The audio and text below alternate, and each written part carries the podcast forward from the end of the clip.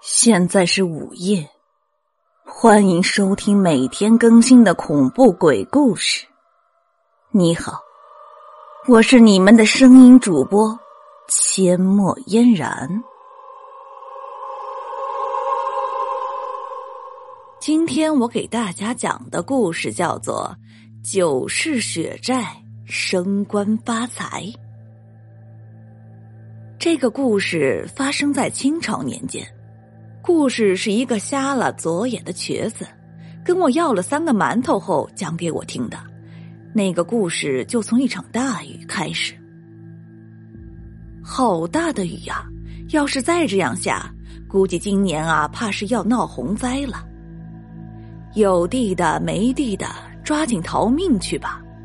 一个举着拐杖的老头天天念叨着。雷子恒是这个村子里土生土长的人。今年是雷子恒艰苦的一年，刚刚考上了秀才，却没中举。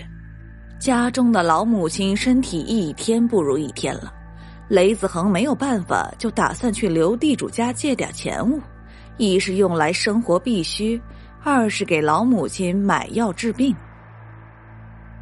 雷子恒走到那宏大门前，低着头，闭着眼，思索了一番，敲响了木头门环。不一会儿，一个管家打开了门，一看是雷秀才，笑问：“我说这才高八斗的雷秀才，不知今年可曾高中啊？”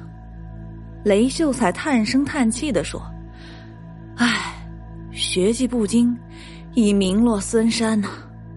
啊，劳烦大管家通报一声，就说雷秀才来拜访刘老爷。”那管家轻蔑的笑着说：“呵呵，我记得去年春节，我家大人对雷秀才的字那是一个赞不绝口啊。可是雷秀才自恃才高，不肯帮我家老爷写对联儿，说是什么不为五斗米折腰。今天雷秀才怎么来了？不是太阳从西边出来？”那肯定是我耳背听错了，我怕传错了话。雷秀才呀，你再说一遍，你来干嘛的呀？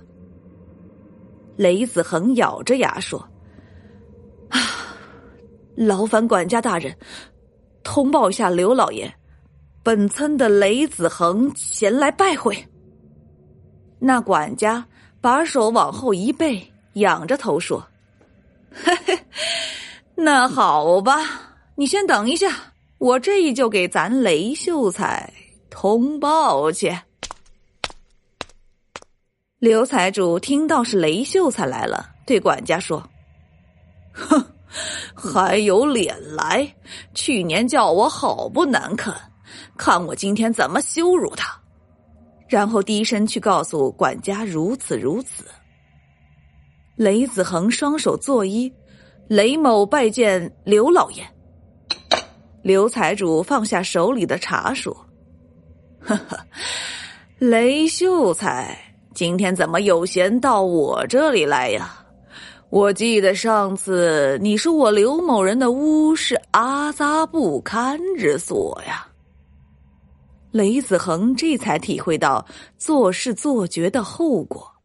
雷子恒脸涨得通红，低声说：“啊，自开春以来，连月大雨，我又不是农作，家中早已断炊。望刘老爷能不计前嫌，借借我薄银五两，日后定当加倍偿还。”刘财主听罢，摇头晃脑的说：“哈哈。”原来在雷秀才的眼中，五两银子是薄银呐。那看来雷秀才平时一定是大手笔了。哈哈哈哈说完，刘秀才和管家哈哈大笑。雷子恒低着头不说话，他知道借到钱就能活，借不到就死路一条。雷子恒说：“念在雷某人年轻无知上，刘老爷不要生气。如能帮我，刘老爷一定是我的大恩人呐。”刘财主笑着说：“呵呵，这个借肯定是借给你的，不过呢，利息是一钱也不能少的。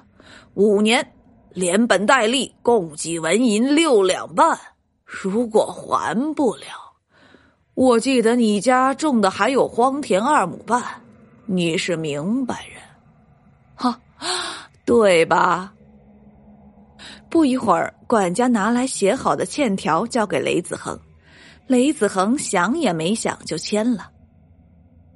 刘财主见到雷子恒签完，就说：“啊，那个管家呀，给我们的雷秀才拿纹银三两半。”雷子恒气愤的说道：“哎，刘老爷，刚才明明说的是五两，怎么只借三两半呢？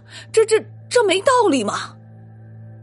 刘财主说：“嘿呀，刘秀才别急，我给你说啊，这个利息是一两半，我提前给你扣下，以后只还五两，不一样吗？对吧？咱刘秀才大手笔，五两银子都是薄银，还在乎那区区一两半的银子吗？是吧？啊，管家，管家，别愣着啊，给刘秀才拿钱去呀！”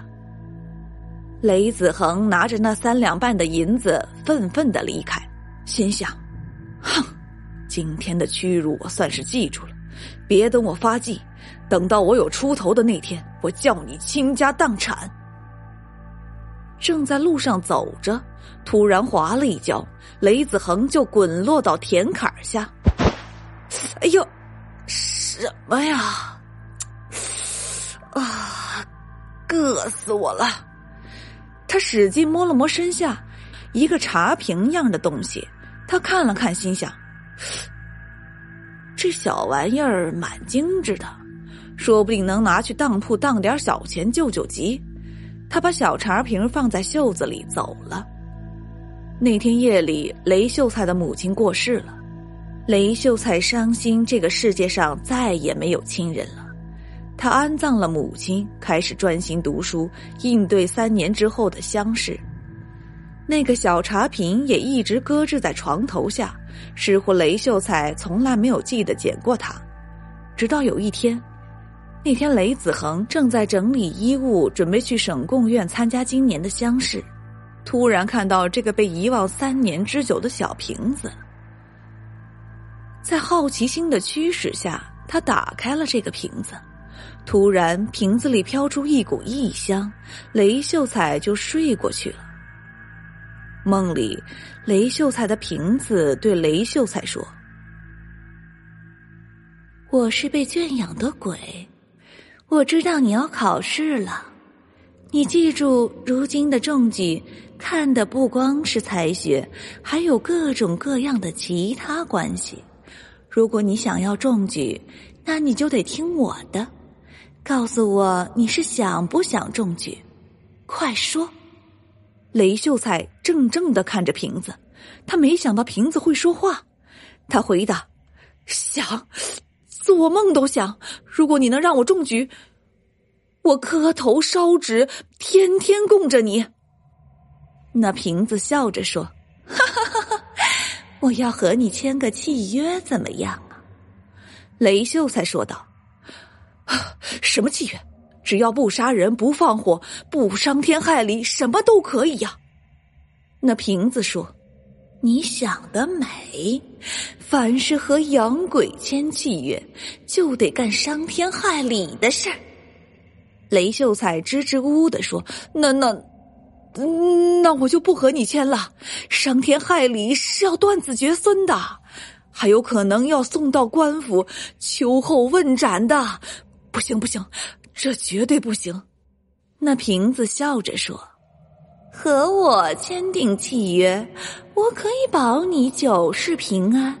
过了九世，契约失效，需要你的后人继续签订契约，在契约的有效期内，你做的任何事都会有替死鬼帮你化解，你无需担心。